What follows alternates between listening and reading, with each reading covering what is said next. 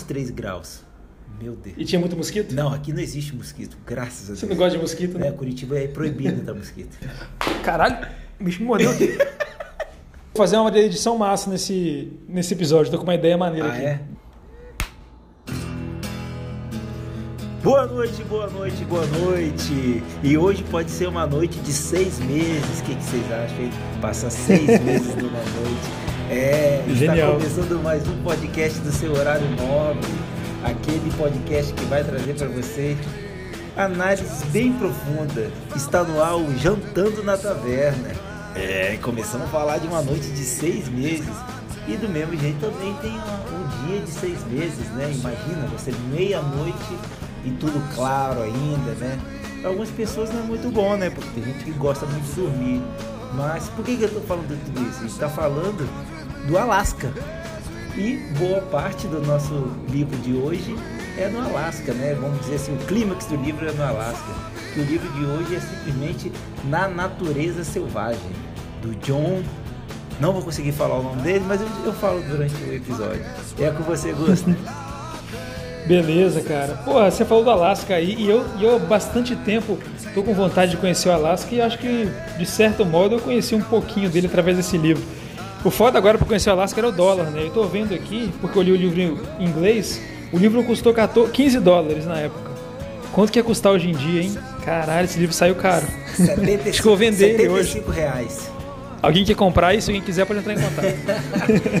então, o livro aí que é, eu acho que muita gente entrou em contato durante a faculdade, assim, no, no auge da, da juventude, da impulsi, impulsi, impulsividade, impulsividade da juventude.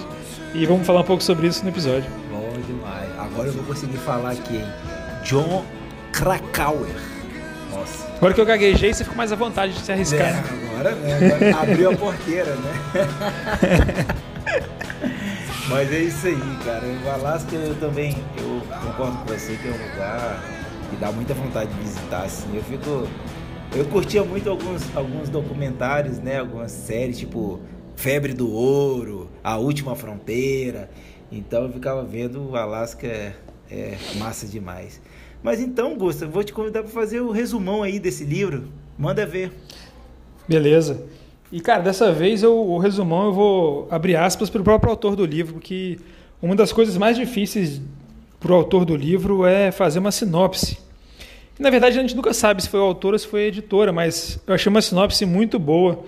É, você lê isso aqui imediatamente você tem vontade de ler o livro. Então, o resumão, hoje eu vou, eu vou abrir aspas para a própria sinopse do livro. Então, ela fala assim: é, em abril de 92, um jovem de uma família é, bem apessoada trilhou para o Alasca. Ele caminhou sozinho é, dentro da natureza selvagem, rumando para o norte. É, seu nome era Christopher Johnson McCandless. Ele deu 25 mil dólares que ele tinha em poupança para caridade, abandonou seu carro e a maior parte das suas posses, queimou todo o dinheiro que tinha na sua carteira e inventou um novo jeito de vida para ele mesmo. Quatro meses depois, o seu corpo decomposto foi encontrado por um caçador de alce. E assim a gente é apresentado a esse livro. O que, que você achou? Rapaz, é meio. é quase que macabro, né? É. Nossa, é, essa primeira parte aí que fala do corpo em decomposição, eu fico imaginando que, deve, que cena horrível deve ter sido, né, cara? A- É, eles falam no livro aqui que tava um cheiro, É, né? Ele fala do. Abre um. Acho que era já duas semanas que ele tinha falecido. Aham. Pô, Era isso? É, é, eles falam, é, você, é um pouco mais de duas semanas, né? Acho que eu, eu li- lendo aqui no fim, no, do fim, era um. a- a- o- os legistas indicam que foram 19 dias, né? Ah, É, tá. pô, imagina, cara, você entra no, lá no. onde ele tava e. E aí tem um, um saco de dormir com um corpo apodrecido, um corpo humano apodrecido, né, cara? Deve ser uma cena muito horrorosa, né? Nossa, deve ser chocante. Nossa senhora. Mas beleza, cara. É, Então, nada melhor do que a gente falar um pouquinho do Alasca, né? Aquele nosso panorama gastronômico. Que é o panorama gastronômico barra histórico, né? Como você disse no último episódio. Isso. Cara, O negócio é o seguinte, o Alasca, né, tem uma história muito interessante. Primeiramente, o, o nome Alasca, ele deriva do idioma aleutiano, né, que é um dos povos que formam o que a gente chama entre aspas de esquimós, né, que a gente já tinha conversado sobre isso que não é um, que é um termo pejorativo, e significa a grande península, né? E tem tudo a ver, o Alasca é uma grande península. É interessante que o Alasca pertence aos Estados Unidos, mas ele não pertencia até 1867. Em 1867, o Império Russo, que era dono do Alasca, né, ele estava passando por uma crise financeira muito grande e o secretário de Defesa dos Estados Unidos comprou, eh, não, comprou sim, né? Ele indicou o presidente dos Estados Unidos na época de comprar o Alasca. E a opinião pública foi contra, né? Porque o pessoal achava que era só uma terra congelada. Mas o cara já tinha uma visão fantástica e, tipo assim, ele já tinha indício que lá tinha muitas riquezas naturais, que é o que o Alasca vive hoje, né? Então, em 1867, o governo americano compra o Alasca do Império Russo por, pela bagatela de 7,5 milhões de dólares. Imagina. Caralho. É e aí ele ficou como território americano, né? E só em 1959 que o Alasca foi elevado a a estado americano, né? Compondo aí os 50 estados americanos. E é muito interessante que, que ali do Alasca, né? Tem uma ponte que liga a, a Rússia, né?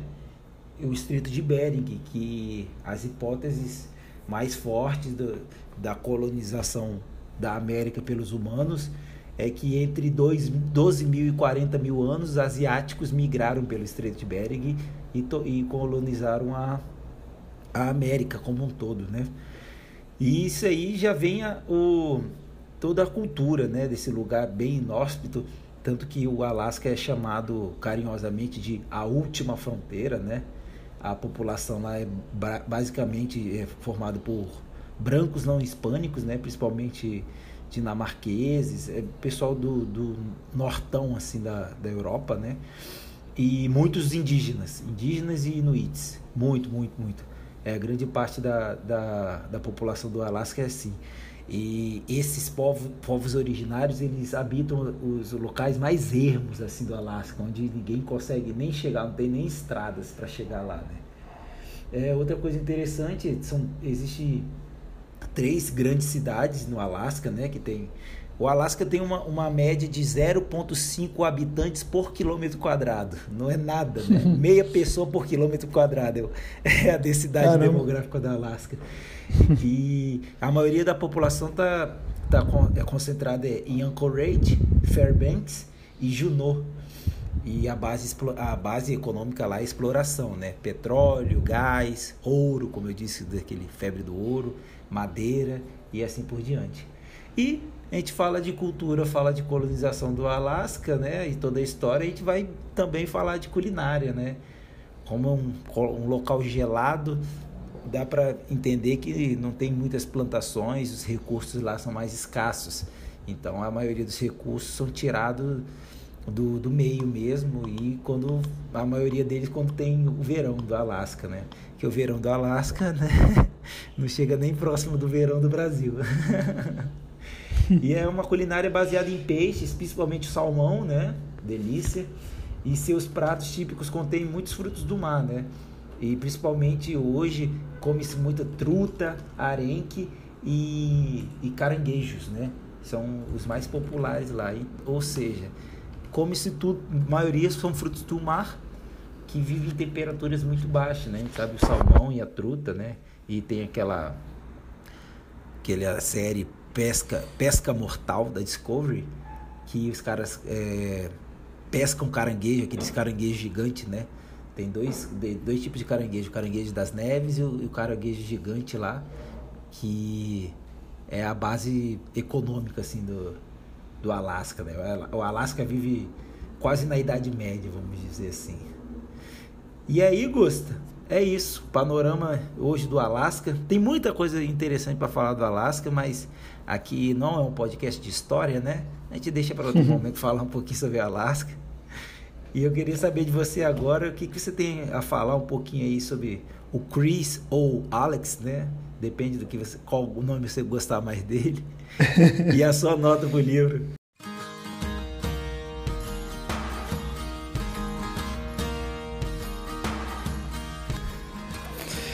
Cara, eu, eu ao, longo do episódio eu vou escolher chamar ele de, de Chris. E eu acho que na análise filosófica você vai ficar mais claro o motivo. E a gente sempre aqui faz uma análise dos personagens, né? A gente estava conversando antes do episódio que para esse livro vai ficar difícil, porque o livro ele, ele é a história de um personagem. Então ele é, ele é o centro do livro. Então não faz muito sentido escolher o melhor personagem, né? A nossa fala depois sobre o livro vai ser a fala sobre o personagem. Então vamos deixar isso mais para depois para não dar spoiler do episódio, né? Boa. E sobre o livro, cara, eu eu entrei nesse livro já conhecendo o filme. E o filme é, nossa, eu, eu, eu vi ele assim, acho que eu devia ter 18 anos quando eu, quando eu vi esse filme a primeira vez. Primeiro, porra, a trilha sonora, né, cara, que é o Ed Vedder que compôs de cabo a rabo, todas as músicas são dele. Massa. E aí, o, o próprio CD da trilha sonora desse, desse filme eu escutava direto, direto, direto. E, e o filme é muito forte, né? Ele traz ideias muito fortes que, que encontram muita é, muita aceitação assim numa mente jovem. E em relação ao, ao, ao, livro, a gente tem sempre aquela história de que o livro é sempre melhor que o filme. Isso geralmente acontece porque o livro costuma ser mais rico, apresenta melhor os personagens, apresenta melhor o que está por trás né, de cada ação dos personagens, e o filme acaba sendo mais direto, porque, primeiro, cada cena você paga um preço por aquela cena, né? Para você escrever, você escreve de graça. E o filme geralmente não pode ficar muito longo também, senão fica chato. Claro. E, mas esse livro eu achei o contrário. Eu achei que, como esse livro não é ficcional e, e o autor é um jornalista, ele só queria se até aos fatos, isso é um ponto positivo. Sim. Mas o problema é que tinha pouquíssimos fatos sobre ele. Então, para preencher o livro e, e para ele falar sobre o tema, na verdade, que é esse, esse escapismo para o mundo selvagem, ele acabou contando outras histórias paralelas que, para mim, que estava com a expectativa de conhecer mais desse personagem, acabou sendo uma, uma queda de expectativa. Assim. É por isso que minha experiência com a leitura não foi muito boa. Eu gostei muito das, das cenas que narravam a, a jornada dele e entrevistas com quem conviveu com ele, porque é o que eu queria mesmo entender mais. Só que isso é uma parte acaba sendo uma parte relativamente pequena do livro. Eu imaginava que era o livro inteiro. Então, eu acabei dando uma nota ali de 3,5 para esse livro. Alguns pontos positivos que eu vou falar não é nem do autor do livro, né? Eu gostei muito das não, na verdade é dele sim, porque ele teve a curadoria para fazer isso. Eu gostei muito das citações que ele pegou dos livros que o Chris carregava com ele, né? Massa. E que ele falava como livros de referência. Então, as citações que o autor trouxe para. Na introdução de cada capítulo tem uma citação de um desses livros. E eu achei que enriqueceu muito, achei muito uma boa tirada, uma boa sacada dele boa. fazer isso. É, cara. É... E é isso, cara. Agora a bola está com você. O que, que você achou desse livro? Como é que foi sua experiência? E a nota aí, para você simbolizar essa experiência toda. É, cara, eu, tipo, o, eu vou dizer uma coisa aqui, e isso vai refletir na minha análise filosófica. Eu fiquei muito incomodado com o Chris, entendeu? Eu, eu não gostei dele, eu não gostei de, das ações dele, tipo assim, pelas ações tu, narradas de tudo que ele fez, porque o cara fez um trabalho jornalístico incrível, né? O autor do livro. Uhum. Fantástico. O cara foi buscar pessoas, tipo, na, no interior.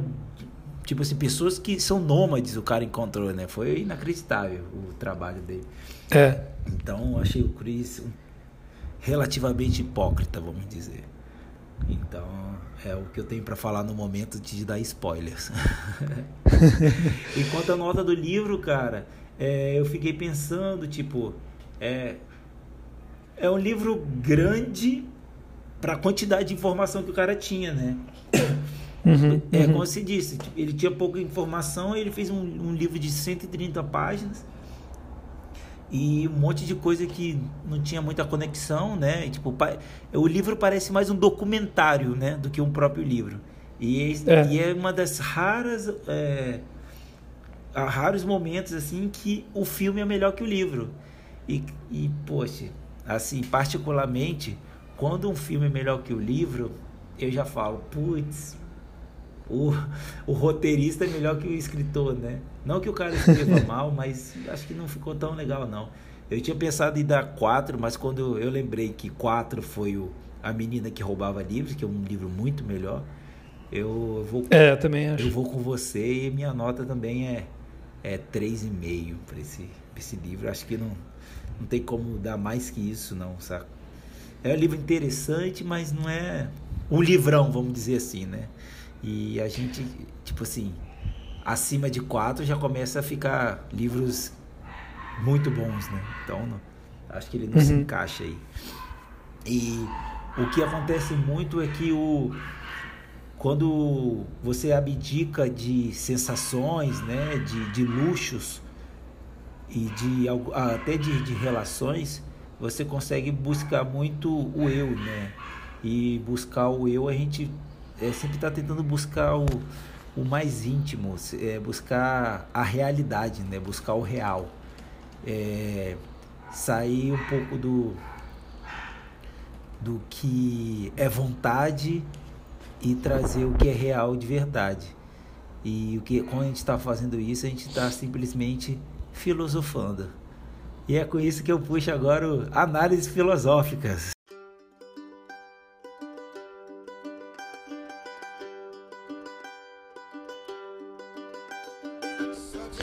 É, mas a, eu falei muito das notas, né, da, da, do, dos trechos de livros que foram referências do Cris e que o autor escolheu trechos para colocar de introdução aos capítulos. E eu acabei selecionando duas que, que eu acho que me marcaram mais, e aí eu usei elas para meio que organizar é, a minha interpretação sobre o livro. Então a primeira delas é o do Tolstói, que ele trouxe uma, uma, um, um trecho muito interessante que ele fala o, é, o, o Cris ele colocou o Tolstói como uma das referências. Ele, ele escrevia na madeira, né, deixava marcas ali na, naquela Kombi em que ele foi encontrado. Então, Tolstói era uma das referências dele. Ele carregava livros do Tolstói junto com ele, junto com outros livros também. Ele carregava vários livros. E a citação do Tolstói é a seguinte: ele escreveu, é, Eu quero movimento, não um curso de existência calmo. Eu quero emoção e perigo e chance de me sacrificar pelo meu amor. Eu sinto em mim uma superabundância de energia que não encontra saída em nossa vida tranquila. Esse foi o trecho que ele usou para introduzir um dos primeiros capítulos. E eu acho que, que ele fala, ilustra um dos aspectos mais centrais do livro, né? que, que é a fuga dessa realidade cotidiana, que, que muitas vezes é maçante, desgastante. É, eu acredito que isso é algo que todo mundo pode se relacionar em alguma medida nosso dia a dia, né? A gente sempre tem essa são, são formas de escapismo, né? De uma, de, um, de uma forma ou de outra. Então, seja vendo filmes, lendo livros, usando drogas, fazendo viagens para locais, né? Que podem ser mais ou menos selvagens, né? Então, tem essa esse, esse, essa graduação de escapismo que cada pessoa procura. É, mas isso está tá presente né, no nosso dia a dia. Mesmo você falou uma vez aqui do, do, do sextor, né? O, o sextor é um grande escapismo, né? Do nosso cotidiano de segunda a sexta. Verdade. E, e, então eu acho que tem essa graduação. Eu acho que de um, de um extremo você tem pessoas que têm medo de mosquito, não consegue se imaginar passando um dia sem ar-condicionado, sem internet. Né? Então ela está num grau, mas mesmo esse grau a pessoa vai buscar filmes, séries, que também acredito que sejam drogas, né? o álcool mesmo que são formas de escapismo também, medicações. É, e eu acho que o nosso cérebro ele não evoluiu para a vida entre quatro paredes, de fato, né, cara? Então, é, por mais que essa graduação exista, ela está presente em todo mundo de alguma forma.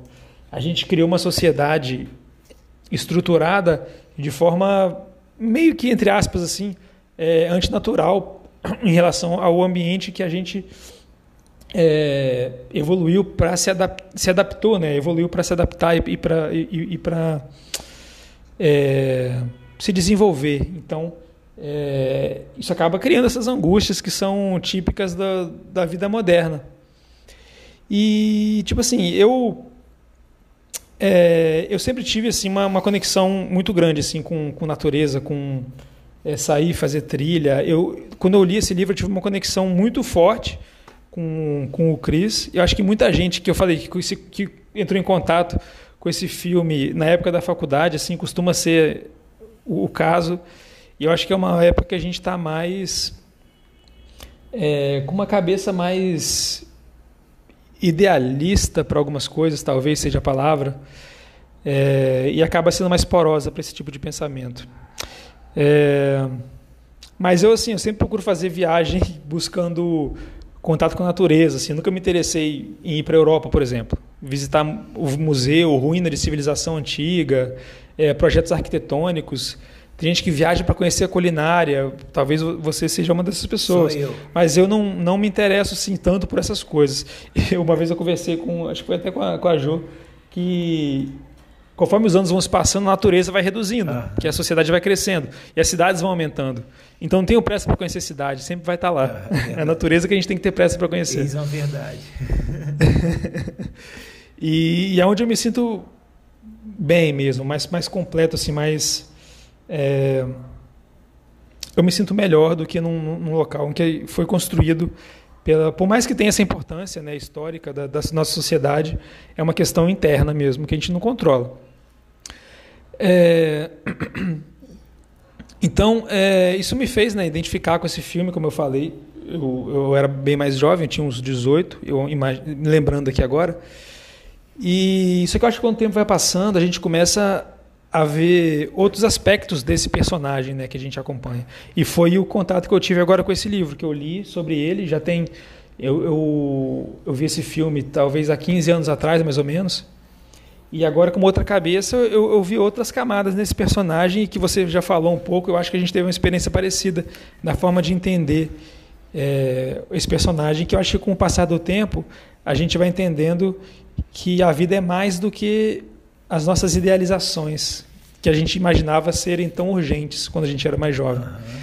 E aí eu vou trazer a segunda citação, que é a citação do Jack London, no livro Caninos Brancos.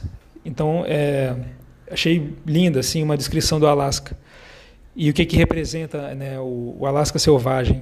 Então, é, a floresta de abetos escuros se estendia em ambos os lados da via antes navegável, agora congelada. As árvores haviam sido arrancadas de sua cobertura branca de geada por um vento recente e pareciam inclinar-se uma para as outras, negras e agourentas na luz fraca. Um vasto silêncio reinou sobre a terra. A própria terra era uma desolação sem vida, sem movimento. Tão solitária e fria que o espírito dela não era nem mesmo de tristeza. Havia nele uma sugestão de riso, mas uma risada mais terrível que qualquer tristeza. Uma risada sem alegria, como o sorriso de uma esfinge. Uma risada fria como a geada, tomando partido da severidade, da infalibilidade. Foi a sabedoria magistral e incomunicável da eternidade, rindo da futilidade da vida e do esforço da vida era o selvagem, o selvagem vento nortenho de coração congelado. Citação, pô, que, que, que escritor, né, Pesado, cara? Né?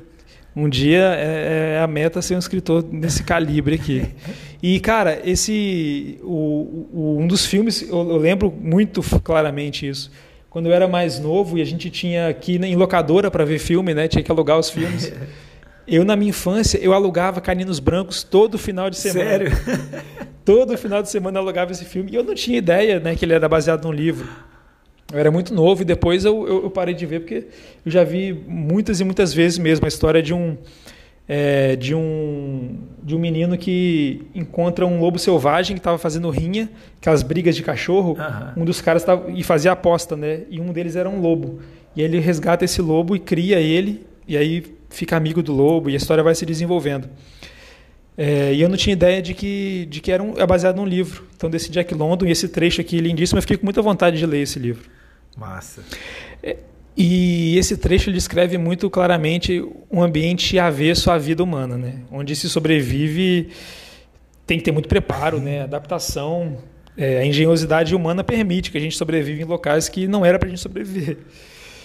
Mas eu acho que isso tudo, toda essa história de adaptação do ser humano, foi o que o Chris acabou negligenciando. Claro. Ele lidou com tudo de forma muito idealizada. Ele lidou, lidou com o, o mundo selvagem de forma muito distante. É o que ele via através dos livros, com essa linguagem poética que eu, que eu li aqui para vocês agora. Então ele ficou carregado com isso. Então ele, ele idealizou a figura do, do mundo selvagem como se fosse algo mais é, poético, mais distante, assim. É, e quando você tem esse, esse, distanciamento, você perde noção do perigo que ele pode representar.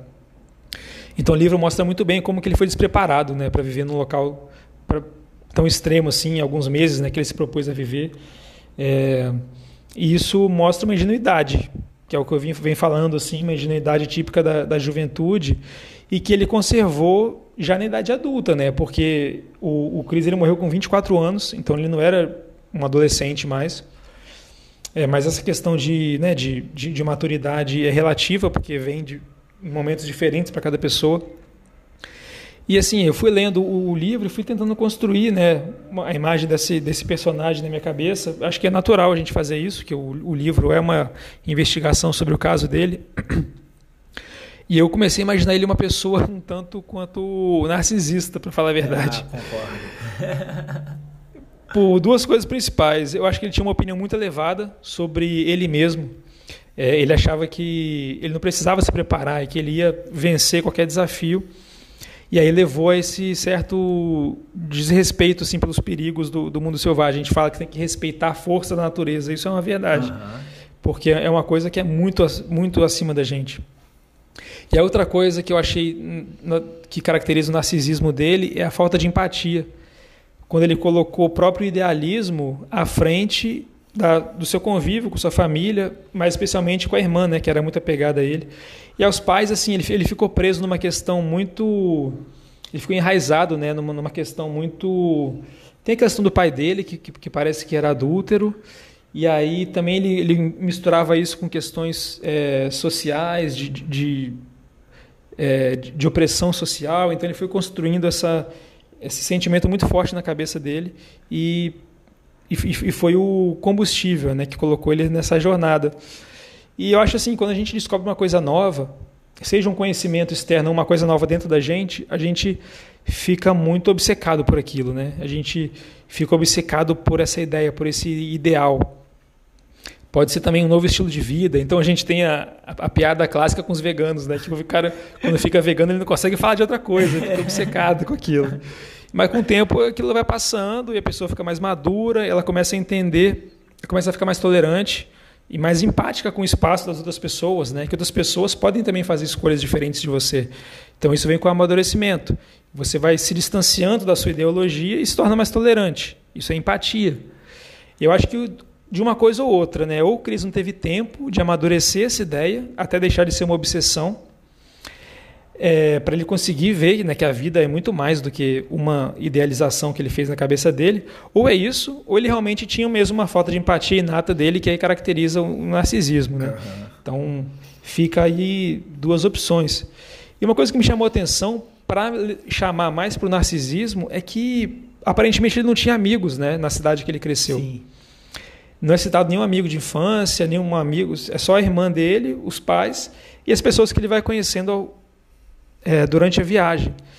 E eu imagino, a partir dessa construção que eu fiz dele, eu imagino que a relação dele com essas pessoas deve ter sido muito autocentrada na própria jornada dele. Então eu imagino cenas dele contando os lugares que ele passou, as aventuras que ele viveu, os perigos que ele superou, é, a obsessão, né, que é o próximo passo, é o desafio máximo, né, que é desbravar o Alasca. Essas pessoas naturalmente ficam encantadas, né, com esse tipo de conversa, escutando aquelas histórias, achando muito interessante, então criando um vínculo. Então você acaba criando um vínculo, mesmo que essa relação seja, é, vamos colocar assim, é, assimétrica, né? muito mais voltada para uma pessoa do que para outra. É, o filme mostra um pouco disso. O filme mostra essas cenas com pessoas que ele vai encontrando e a gente percebe que, essas, que as cenas, as conversas são muito mais centradas no Chris do que numa relação é, empática entre duas pessoas que estão se conhecendo. Uhum. É, então, assim, não quero fazer uma visão. É, eu, eu, não sou ninguém para dizer como é que ele era, né? Porque eu não conhecia o cara. Querer demais. Mas assim, é a impressão que eu tive através do livro. O livro faz um convite, né? Porque o livro é sobre a pessoa. Então faz um convite para a gente é, interpretar, entender o, como, como se deu isso tudo. E o que eu queria falar do final, que eu achei muito interessante, é, que chama um pouco desse lado da empatia também, é que o autor teve uma ideia brilhante, né, que ele levou os pais do, do Chris na cena, né, para eles, eles verem o local, que o filho ficou abrigado durante quatro meses. É, então eles entraram na, na Kombi lá, eles, eles viram as marcas que o Chris deixou na parede. É uma cena muito emocionante, né, que fecha o livro. E, e me chamou a atenção para isso, né? As coisas que ele deixou para trás, que ele abriu mão em prol desse idealismo que ele, que ele desenvolveu na cabeça dele. E é isso aí, Diegão. Boa. É. Agora com você, o que, que, você, que, que você trouxe para gente? O que, que você tirou de leitura? Boa. Não, essa cena final é muito legal mesmo, né, cara? Eu acho que foi de uma sensibilidade muito grande do, do jornalista. Né? Claro, pode ter sido somente do, é, ele levou para ter mais alguma coisa para a história, mas vamos ficar com a parte que ele foi sensível aos pais do Chris, né? Que pelo porque uma coisa que eu percebi interessante que o autor do livro ele se apegou ao Chris, cara. E tipo foi tem, tem isso também reparei, né? Tanto que que ele cita lá que muitos moradores do Alasca critica, criticaram muito o Chris e ele sempre dá um jeito de defender o Chris, né? É. Então eu acho que essa, Interessante. essa questão de levar os pais dele lá, eu acho que ele estava envolvido mesmo com a história e tipo assim, deixa eu levar lá para eles se despedirem do, do filho, assim, né? De alguma uhum. forma, ver como que foi os últimos momentos dele. E é interessante, né, que, eu, que no final ele até fala que o, o pai, né, disse, nossa, esse lugar é muito lindo, ele deve ter sido muito feliz aqui. É. É, então é, tem, ele tem esse apego, assim. É engraçado que o autor parece que está falando, sei lá, de um sobrinho, né? De um, de um amigo próximo, assim, que é, achei, uhum. achei bem interessante, assim. É, eu vou começar, Augusto, para complementar o que você falou, eu botei uma, uma coisa aqui de asterisco, né, para ver se eu falaria ou não, mas com o que você, você falou, acho que dá para complementar. Aqui tem uma, uma parte, um momento interessante do livro, que o Chris ele tem uma epifania e ele pensa: poxa, tá na hora de eu voltar para casa, tá na hora de eu pensar no, nos meus pais, quem sabe perdoá-los, tá na hora uhum. de eu uhum. voltar a viver em sociedade. Eu acho que eu já estou pronto. E aí é o momento que ele tenta atravessar o rio e o rio está muito alto, ele volta para o ônibus, né? Isso. Então, então esse momento que você está falando dele chegar e, e ter uma empatia, realmente o momento chegou. Mas, é. mas o que acontece é que todas as atitudes dele, ele pagou por elas. Que foi que ele não conseguiu voltar mais, ele não tinha como pedir ajuda, não tinha uma rota de fuga, por, por todas as atitudes que ele tomou anteriormente. Mas eu vou começar aqui as minhas análises filosóficas falando bem do Chris. eu achei interessante no começo do livro a revolta dele contra o sistema e que essa revolta dele fala muito sobre a escravidão do capitalismo, né? Então, tipo assim, eu sou o comunista do podcast, né? Então, várias vezes eu falei sobre isso. Você até falou aqui do sextou, né? Que é um dos, do, das partes da escravidão do capitalismo. E, é, e eu vi que ele se expressou muito bem nessa revolta em três pontos.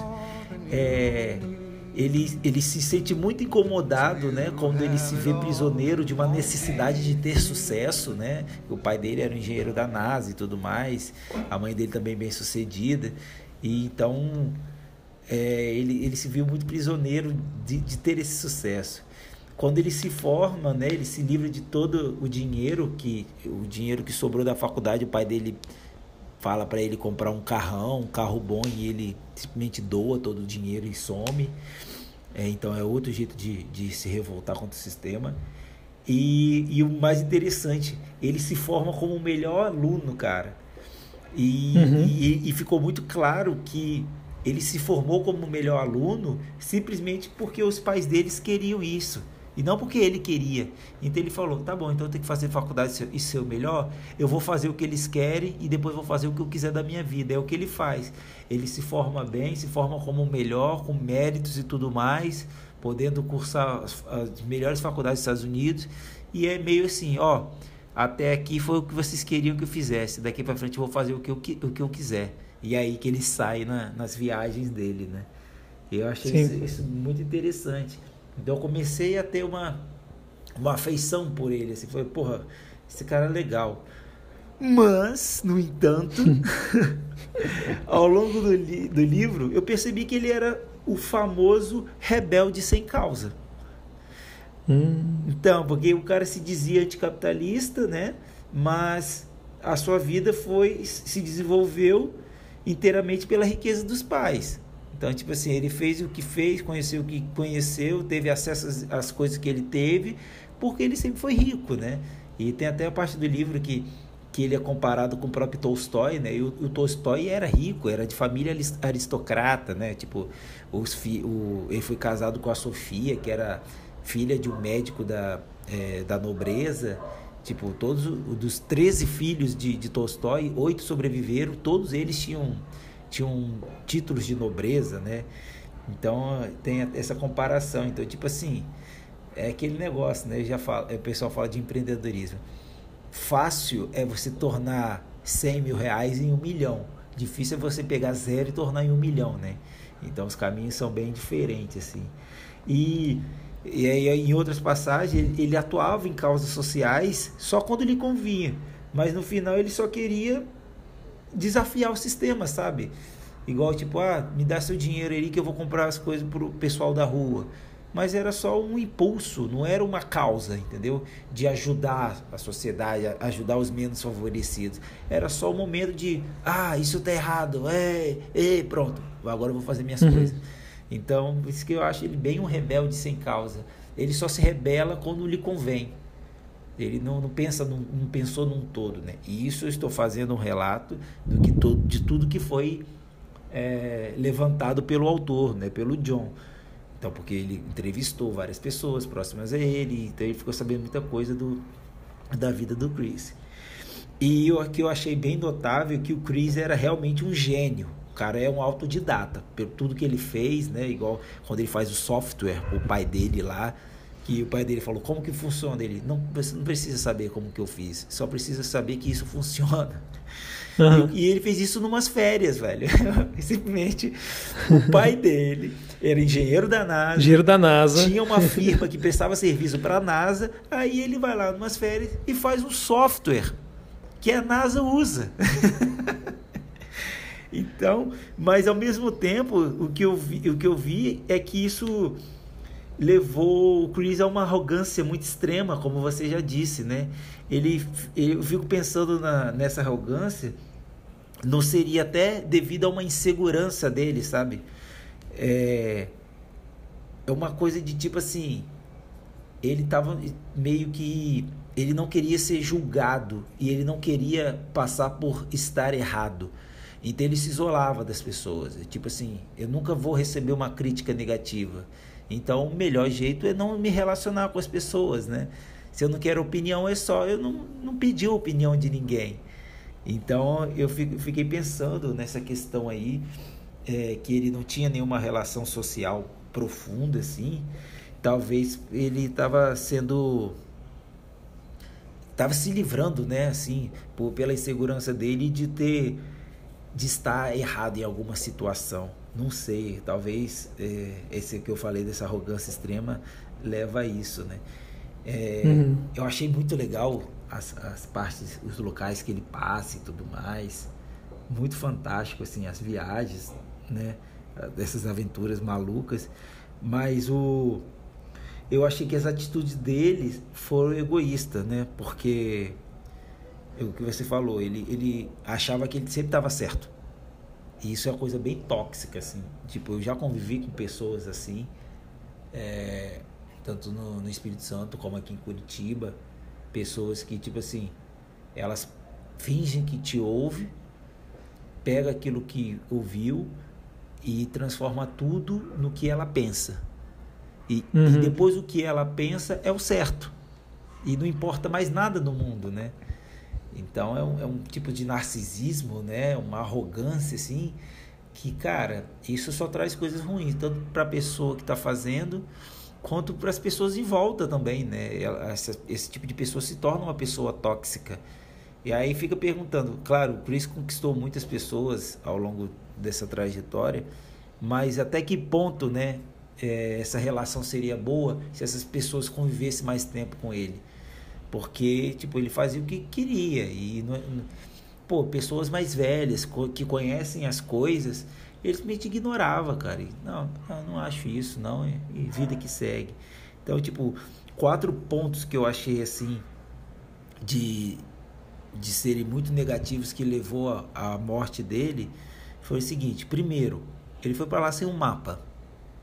Falou, não preciso de mapa. Cara, você quer viver ou você está indo lá para morrer? E do, ao longo do livro ficou claro que ele não foi lá para morrer, ele foi lá para viver mesmo. É, não ter um plano de socorro.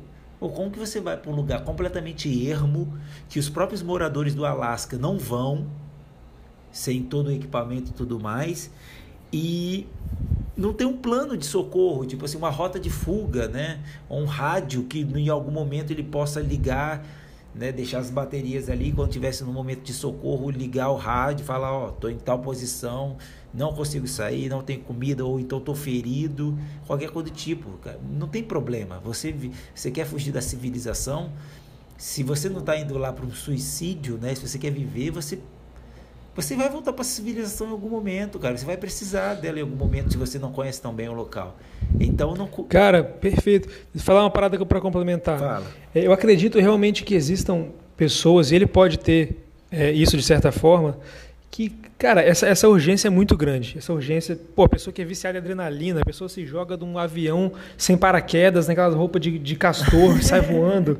Cara, essa pessoa é diferente. O cérebro dela é diferente do nosso. A gente não é é, é possível que a gente não entenda o cérebro desse tipo de pessoa.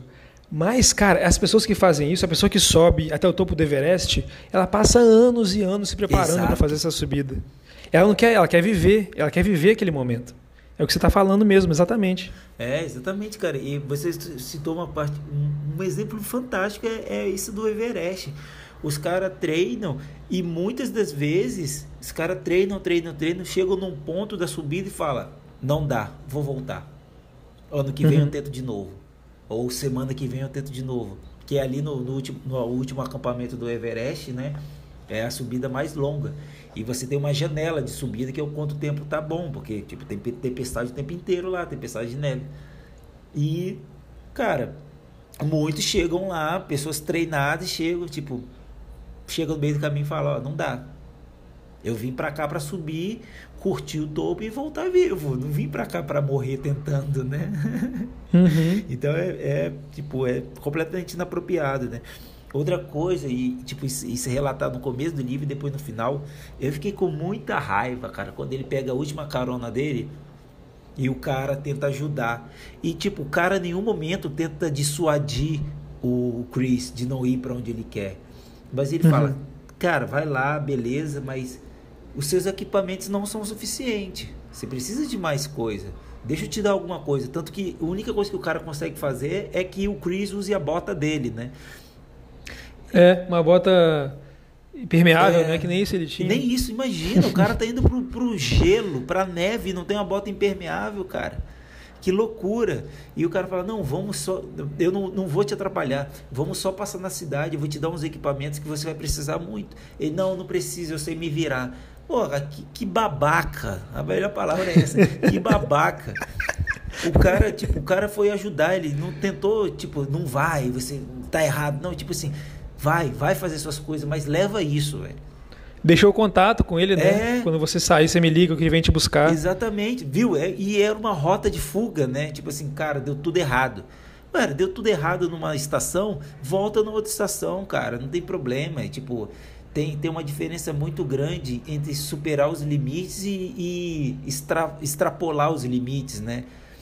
Ou se entregar os se limites, entregar, né? entregar, porque, tipo assim, pô, ele não conseguindo ficar um mês, três, quatro meses, não ia ser nada de errado, era só voltar, cara. É, é, ter, é ter a humildade de falar, não consegui agora. E aí uhum. fica toda a arrogância, né? E, né, o pior, acho que o pior de tudo é negar o conhecimento das pessoas da região, né, cara?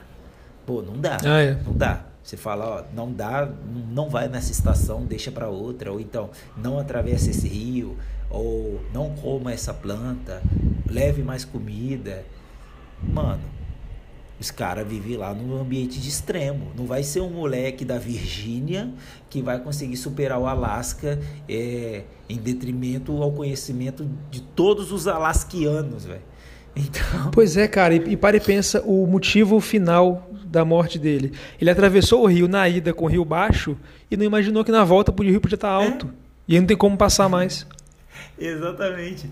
E isso é muito louco, porque, tipo, igual essa questão do mapa, né? Que, cara, qual o problema de você mapear a região que você está? Porque, igual tá, tá no, no, próprio livro diz que tinha cabanas perto dele e tinham locais de passagem melhor, muito próximo dele. Tipo assim, era três, quatro horas de caminhada, ele podia se salvar. Mas por ele é. achar que ele podia fazer tudo sozinho e dane-se todo mundo, o cara morreu, tipo, estando próximo de um local de salvação, sabe? Ele não precisava uhum. morrer. Ele podia estar contando essa história feliz da vida e fala, cara, que massa. E sei lá, ano que vem eu quero ir pro Tibete. É, e depois eu quero viver no deserto do, de Nairobi. Não interessa, entendeu? Tipo assim, ele uhum. abreviou a vida dele sendo que toda a experiência que ele adquiriu durante essas viagens no Alasca, ele podia transformar em novas experiências. Verdade. E ele não conseguiu, né? Então, tipo assim, igual a gente discutiu na, no, no último episódio, cara, viver isso, o melhor da vida é viver, né, cara? Não é uhum. morrer. O melhor da vida é viver. E para viver você tem que evitar a morte, cara. E são essas quatro coisas que, que eu disse que poderia ter evitado a morte. Mas é isso, Legal. cara. Em suma, assim, eu acho que ele mesmo sendo um cara muitíssimo inteligente, o cara conseguiu fazer coisas incríveis assim ao longo das aventuras dele, mas a arrogância dele, né, essa, esse narcisismo dele, como você disse, culminou com a, com a sua própria derrocada. Então, no final, tipo assim, eu fiquei meio puto, mas no final eu fiquei triste, sabe? Que, é, acho que o sentimento é meio é, que esse mesmo. Que eu não consigo falar assim, bem feito, fez um monte de merda, tinha que morrer mesmo. Não, cara, não. É, A vida é muito valiosa para falar, tem que morrer mesmo. Uhum. Então eu fiquei, eu fiquei pensando, cara, depois que terminei o livro, eu falei, pô, se fosse diferente, se tivesse se salvado e esse livro fosse contando completamente as aventuras dele, né? Com mais detalhes. Poderia ser escrito por ele. É, né? velho, escrito por ele, contando mais detalhes de, de tudo que ele passou toda a preparação e tudo mais. E sei lá, e no final do livro ele escreve: Agora eu estou indo viver nos Andes. Porra, imagina, que massa que seria. Uhum. Mas é isso, eu acho que fica uma, uma questão de. De a gente pensar também, né, cara? A gente pensar nos, nos nossos atos, assim, né? É, até que ponto a nossa audácia é relevante, né? Então, até que ponto a gente tem que é, simplesmente insistir sem pensar? Então, eu, eu gosto de viver assim, cara. Eu gosto de ousar, fazer coisas novas, é, passa, é, ver os meus limites, mas tudo com plano, entendeu? Para chegar, uhum. pô, aqui é o meu limite. Se eu passar disso, eu vou começar a ser negativo. E quando bater nesse limite é retroceder e falar, beleza, cheguei no meu limite, já conheço ele, o que, que eu posso fazer para aumentar o meu limite, né? Para ir sempre mais adiante. Então acho que no final de tudo a história do Chris pode trazer diversas epifanias pra gente, né? Legal. E eu te, queria te fazer a pergunta, cara. O, falando de Alasca, o, você já presenciou alguma avalanche? Não. Eu já presenciei um alerta de tsunami. Sério? Mas avalanche não. Caraca, que louco. Como que foi isso? Cara, na verdade foram dois. um deles, cara, lembra aquele aquele acidente de Fukushima, claro, né? Você lembra? Sim. Lá no Japão. Eu estava na Costa Rica na época. Meu Deus. E aí chegou um alerta de tsunami lá. E ninguém, é, eu não lembro como é que eu fiquei sabendo, acho que foi pela internet, mas era impressionante como é que o pessoal de lá não estava sabendo, o pessoal estava na praia brincando, como se nada tivesse acontecendo. Caramba. Mas por sorte não chegou nada, foi só um alerta. E o outro foi quando estava no Havaí, é uma história até meio longa, engraçada. Tentar resumir, que eu estava com um amigo meu lá, a gente estava numa das ilhas lá, a gente estava viajando de ilha para ilha. E a gente estava numa, num, num alberguezinho que era na praia. Era real, literalmente na areia da praia. Tava dormindo assim, e aí de repente eu ouvi um barulho, acordei metade do olho só, aquela escuro. E aí esse, esse amigo meu tava na janela assim, abriu a cortina e voltou para dormir. Achei aquele estranho, beleza, voltei para dormir também. Passou um tempinho, a camareira começou a bater na porta, alerta de tsunami, todo mundo evacuar, e mandou a gente subir num, numa montanha que tinha que lá para ficar seguro. Que doideira. E a gente pegou o carro, subiu a montanha, tinha um monte de gente lá em cima, né, esperando chegar o tsunami, que aí ia dar para ver tudo lá de cima. Acabou que foi só alerta falso também. Mas aí eu conversei com o cara, pô, cara, o que, que foi aquilo? Eu acordei e você abriu a janela, o que estava acontecendo? Era de manhã cedinho, quase madrugada. Aí ele falou, a gente era muito mais novo, é. né? Idiota. Ele falou que o pai dele ligou do Brasil para ele e falou que tinha alerta de tsunami chegando no, no Havaí. Ele simplesmente abriu a janela e falou: Não, pai, tem nada aqui não. e voltou para dormir.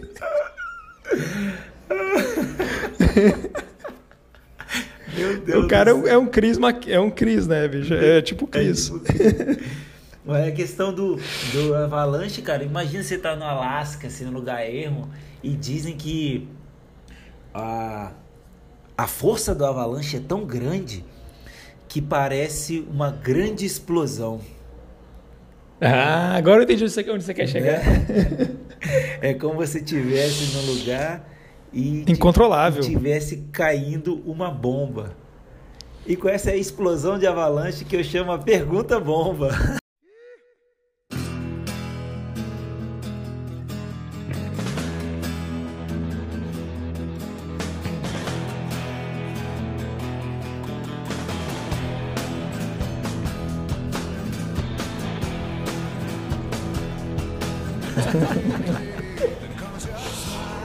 Então é isso, né, cara? Então chegamos aqui ao nosso momento avalanche. Do avalanche, derradeiro. então, eu formulei a minha aqui. Eu, eu não tinha voado uma pergunta, esqueci dessa vez. Mas assim que. Já estamos no quadragésimo episódio. É, essas que são as melhores, as que vêm no meio do, do episódio. E a pergunta que eu bolei foi: posso começar então perguntando? Manda ver. É, você, você falou aí desses momentos assim, né, da, da sociedade, como que ela é, de certa, certa, forma oprime, né? A gente viver de certa forma. E, e, eu falei um pouco também das formas de escapismo que a gente acaba encontrando e foi, foi um, um dos, dos, combustíveis né, que começou essa jornada aí do Cris.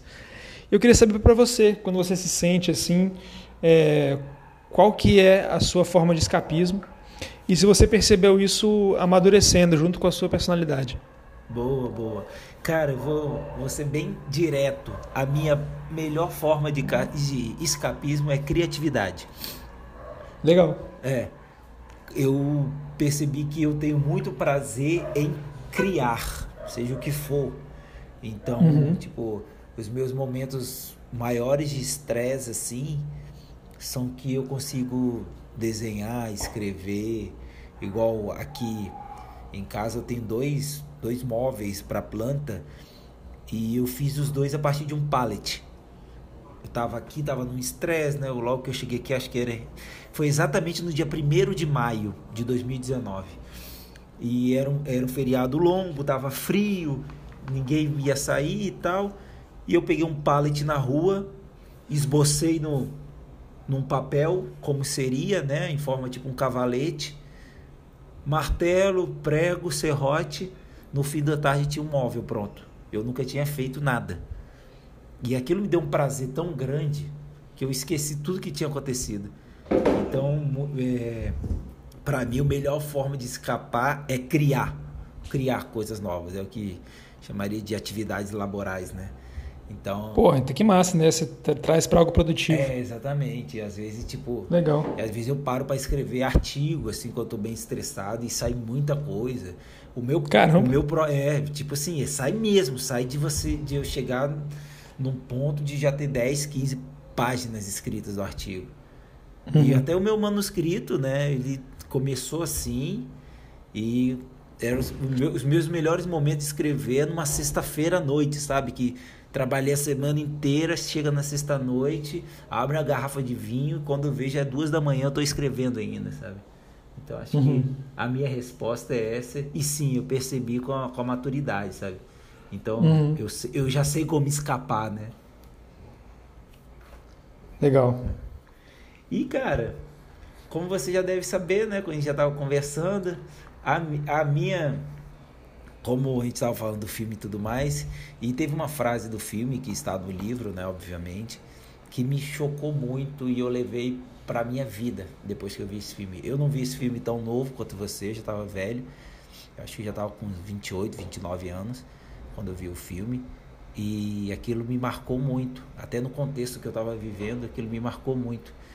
E a frase do, do, do, livro, né? Que eu queria saber o que você acha dela, né? Nem muito uma pergunta, mas é uma pergunta, né? É, então vamos lá. O que você acha da frase a felicidade só é completa quando compartilhada? Era essa que você pensou? Sim, sim. Eu, o Diego comentou que ia ser de uma frase, eu imaginei que, que seria essa. Eu. Cara, sabe o que, que essa pergunta me lembra? Ah. Aquela só outra pergunta da árvore. Ah. Você acredita? Sério? Manda ver. Se a árvore caiu na floresta e ninguém estava lá para escutar. Como é que era a pergunta? É isso aí. Se a árvore caiu na floresta e não tem ninguém para escutar, ela faz barulho? Pois é, cara. Eu, eu, eu tenho, essa, essa, frase é muito forte mesmo. É, e, é, e, é, mais forte ainda pelo contexto, né? É o momento que ele percebe isso e aí ele está sozinho. E aí ele tenta voltar e não consegue. Mas aí pensando sobre ela,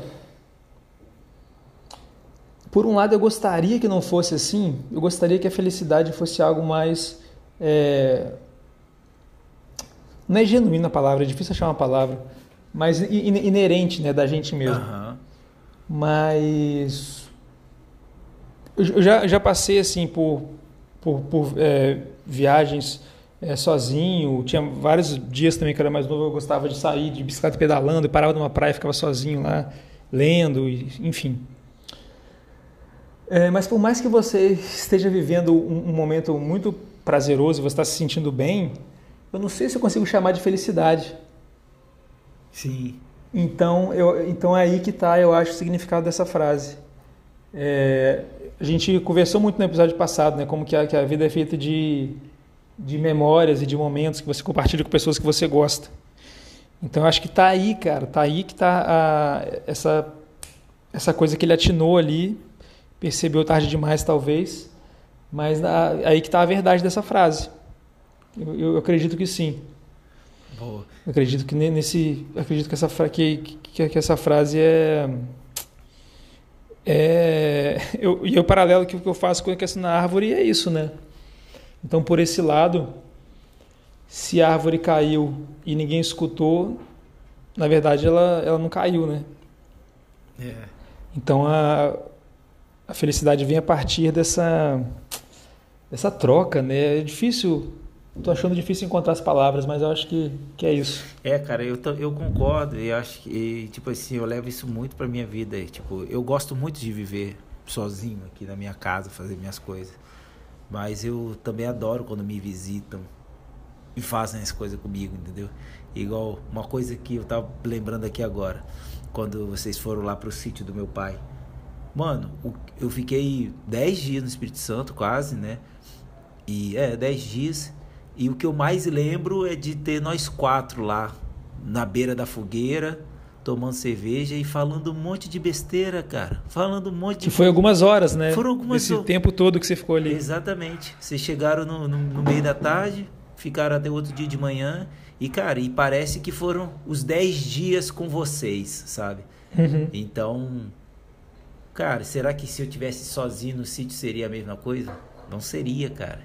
Então, uhum. realmente, é, é, entender isso é, é o que aconteceu com o Chris, né, cara? Ele ficou feliz, feliz, feliz, até que chegou um momento que, tipo assim, eu não sou 100% feliz.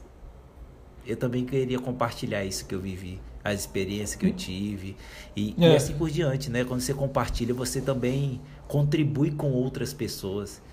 Então, acho que é, é uma frase que a gente deveria, deveria levar para a vida mesmo. E no filme ficou fantástico, né, cara? Porque foi a última frase dele no filme. Uhum. Então, é uma porrada boa, né? Sim, foi muito bem construído, né? É, com certeza, cara. E, então é isso, né? As nossas perguntas bombas foram bombásticas, foram mais filosóficas que a análise filosófica, né? é mesmo. E uma coisa, cara, é, muito do, do que foi narrado no, no, no livro fala do, do quando ele estava no Alasca, fala dos momentos que ele ia buscar comida. Ele escreve muito no, no, diário, escreveu muito no diário dele o que ele conseguiu de comida. E por falar de comida, você tá com vontade de alguma coisa? Eu tô com vontade de saber o que, você preparou aqui pra gente para hora da janta, porque realmente o que você falou aí é muito verdade. É, o momento que ele chegou na Alasca, ele fica centrado nisso, né? Uhum. As ervas que ele pode comer, os animais que ele pode caçar, porque ele levou só um saco de arroz. 3 quilos. O cara levou só um saco de arroz para Alasca. Caramba. Não sei se a gente podia estar rindo disso, né? Mas é, agora já foi. Já foi, já. então diz aí, cara, o que você preparou para a hora da janta nesse ambiente tão é, extremo? Extremo, é. Isso aí, você falou tudo agora. A nossa culinária aqui, baseada, que eu falei no começo, né? O clímax do livro é o próprio Alasca, assim, então nada mais justo de falar um pouco do Alasca, né? E é um clima extremo, como eu falei no começo lá, de, algum, de algumas questões. Então, o que, que a gente acha principalmente de culinária no Alasca? São comidas pesadas, comidas que tenham muita, principalmente muita gordura, né, para dar energia. Então, eu trouxe aqui algumas, algumas comidas interessantes de lá, que seriam a sopa de peixe do Alasca, que é uma sopa que é um caldo bem grosso, que é feito com garoupa, camarão, ameijoas e salmão. Então, uma sopa de peixe deve ser bem gostoso. Ameijos? Ameijoas. O que, que, é isso? É tipo um, um bivalve, sabe? É tipo oh. um, um mexilhãozinho assim. É, salmão grelhado, né? Ah, salmãozinho grelhado é tudo de bom. Filé de truta. Esse, ambos esses ambos peixes eles têm uma quantidade de gordura muito grande no, na carne, né? Então eles são oleosos, assim, tanto que você come um sashimi de salmão, você sente uma coisa mais oleosa na boca. Assim. Eu até falo que tem uhum. um leve sabor de coco. Sashimi de salmão. tem outra, outra comida que achei muito interessante que é o akutaki. Que ele é feito akutaki. com. É, olha, olha isso, olha os ingredientes disso. Ele é feito com frutas silvestres, é, carne temperada com açúcar, costela ao molho de tomate, feijão e salada. que loucura, né? Pô. E além disso, né, consome-se muito lá carne de veado, de alce e de ave, né? É, tem até a questão no livro lá, né, que é, ele escreve que ele matou um alce e o, o, pessoal da região fica sacaneando ele que na verdade era um caribu e depois as análises mostraram que realmente era um alce, né? Uhum. Isso foi, isso foi interessante. É, é, uma parte que o autor fica defendendo o Chris, né? uhum. E aí com isso o que acontece, né? Falamos de Alasca, mas nós somos brasileiras. Nós estamos num podcast do Brasil. E a culinária brasileira é super rica, os ingredientes são super ricos, então eu decidi trazer um pouquinho do que é consumido no Alasca e trazer uma fruta que é nativa do Brasil, que é a passiflora. Quem não conhece é o maracujá. Maracujá é nativo, maracujá uhum. a gente encontra no mato. Então, a, a hora da janta de hoje é simplesmente uma, uma receita ultra refinada. É um salmão ao molho de maracujá que, que você acha disso, Gusta? Cara, meu, meu pai faz um salmão molho de maracujá que é 10, tá? Ah, e eu não sabia que o maracujá era nativo. É, nativo.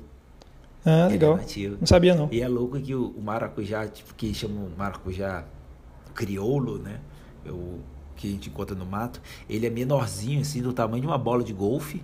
E ele é, ele é negro, cara. O fruto é negro. E ele é extremamente doce. É muito bom. Oh. Um maracujazinho assim do mato é uma delícia. Então, na, nada mais justo que juntar o salmão do Alasca com o maracujá brasileiro, né? Pô, acho que eu vou pegar a receita com o tio Volga para botar aqui no podcast, hein? Porra, fica bom, tá? Porra, vale a pena. Bom demais. É responsabilidade agora, botar a receita boa. Sim. Mas é isso aí, Gusta. A gente trouxe um pouquinho de, de cada coisa aqui hoje, né? Como a gente sempre tenta trazer para os nossos ouvintes. Então, acho que agora é o momento de se despedir do Alasca, pegar um voo Fairbanks, Panamá, Panamá, Brasil. é, as escalas são sempre no Panamá, né?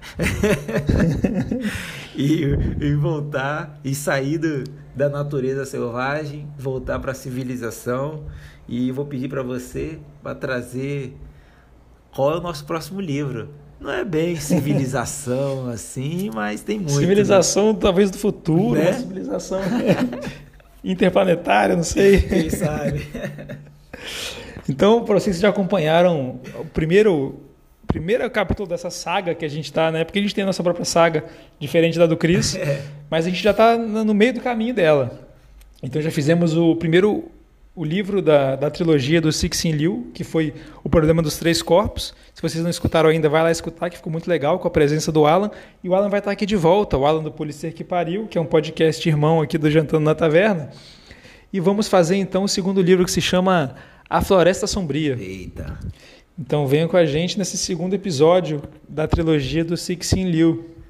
Nossa, bom demais. Eu tô, eu tô, eu não comecei a, a ler ainda, mas eu estou muito ansioso. Então, é, agora que pós-podcast vai ser o momento que vou cair matando. Que eu estou muito curioso, cara. É muito mesmo, inacreditável.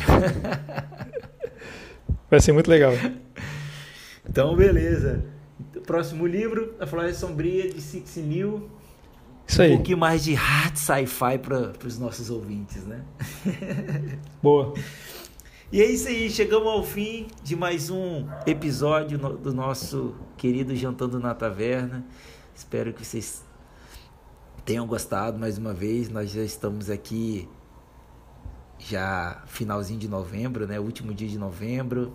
Temos dezembro e logo mais a gente está fazendo, a gente vai fazer um ano de podcast, né, Gusta? E e uhum. já vou dizer que terão surpresas, novas surpresas por aí, né? Isso.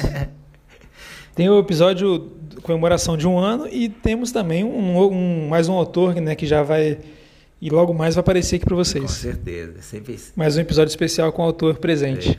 É, isso é, é sempre fantástico. Né?